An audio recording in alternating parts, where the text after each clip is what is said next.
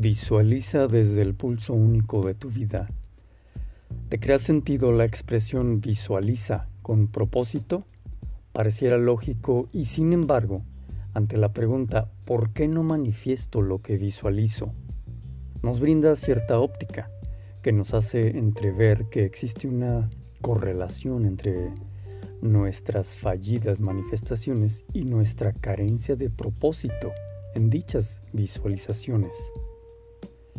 Lo que está pasando es que solemos visualizar y hacer nuestros decretos del día a día, de año nuevo, semanales, mensuales, trimestrales, qué sé yo, incluso de nuestro cumpleaños y demás. Pero todos estos decretos los hacemos desde la carencia de conexión con nuestro pulso único de vida.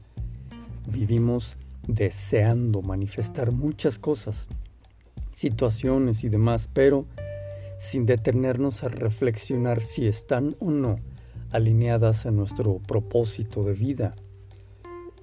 Esto es así porque, en primer lugar, es un dolor de cabeza encontrar dicho propósito de vida. La realidad es que somos nuestro propósito de vida. Bien decía el informante aquel, el propósito de ser del ser es el mismísimo ser. Esto nos indica que lo que somos, lo que soy, lo que eres, es el mismísimo propósito. Tú eres tu propósito. Lo que nos confunde es que solemos querer encajonar nuestra razón y propósito de ser en una profesión o en algún rol. Y la realidad es que somos mucho más que esto. Desde que somos nuestro propio propósito, no podemos encajarnos en un rol, tipo de situación, profesión o idea, por ideal e idealista que sea. Eres mucho más y por eso te cuesta manifestar, porque de tanto que eres, no encajas bien tus definiciones de lo que deseas en acorde a quien eres en esta vida. Siguiendo esta idea y lógica de que eres tú mismísimo propósito de ser, luego entonces, todo lo que manifiestes, lo que no manifiestes o dejes de manifestar o comenzar a manifestar, es parte de tu propósito. Que quede claro.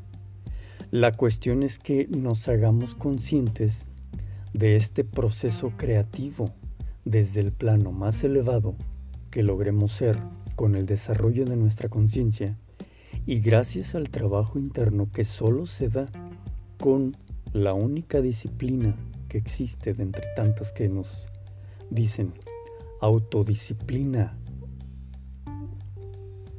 Cuando te digo que visualices desde tu pulso único de vida, me estoy refiriendo a que hagas de tu parte para encontrar desde tu centro esos anhelos que pretenden ser un sueño cumplido y así trascender como destino forjado conscientemente. Es detectar que si tienes un anhelo, lo sometas a tu juicio interno, sopesarlo en tu balanza interna, para ser más afinada en tus ecuaciones internas, en tu expresión de ser y de manifestar.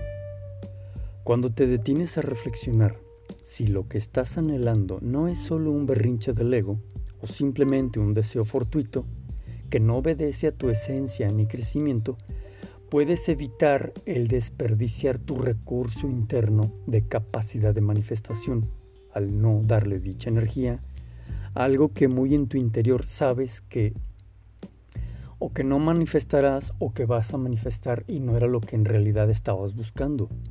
Seguirás siendo parte de tu propósito, eso que llegues a manifestar o no manifestar. La cuestión es que vayas afinando tu capacidad para hacer tus manifestaciones o dejar de manifestar, pero con mayor conciencia de tus procesos creativos. Que manifiestes un berrinche del ego sigue siendo parte de tu propósito, como parte de un proceso evolutivo mucho más grande, elevado y trascendente. No me malinterpretes. Todo lo que manifiestes, así sea de lo peor o de lo más exquisito y sublime y elevado y espiritual, sigue y seguirá siendo parte de tu ecuación personal de ser, de tu propósito, de tu destino. Lo que buscamos es hacernos más conscientes de lo que deseamos manifestar y desde qué nivel de conciencia lo estamos deseando. Sé que esto suena incómodo, feíto, pues a nuestro eguito le fascina siempre ganar y tener tanto la razón como el control.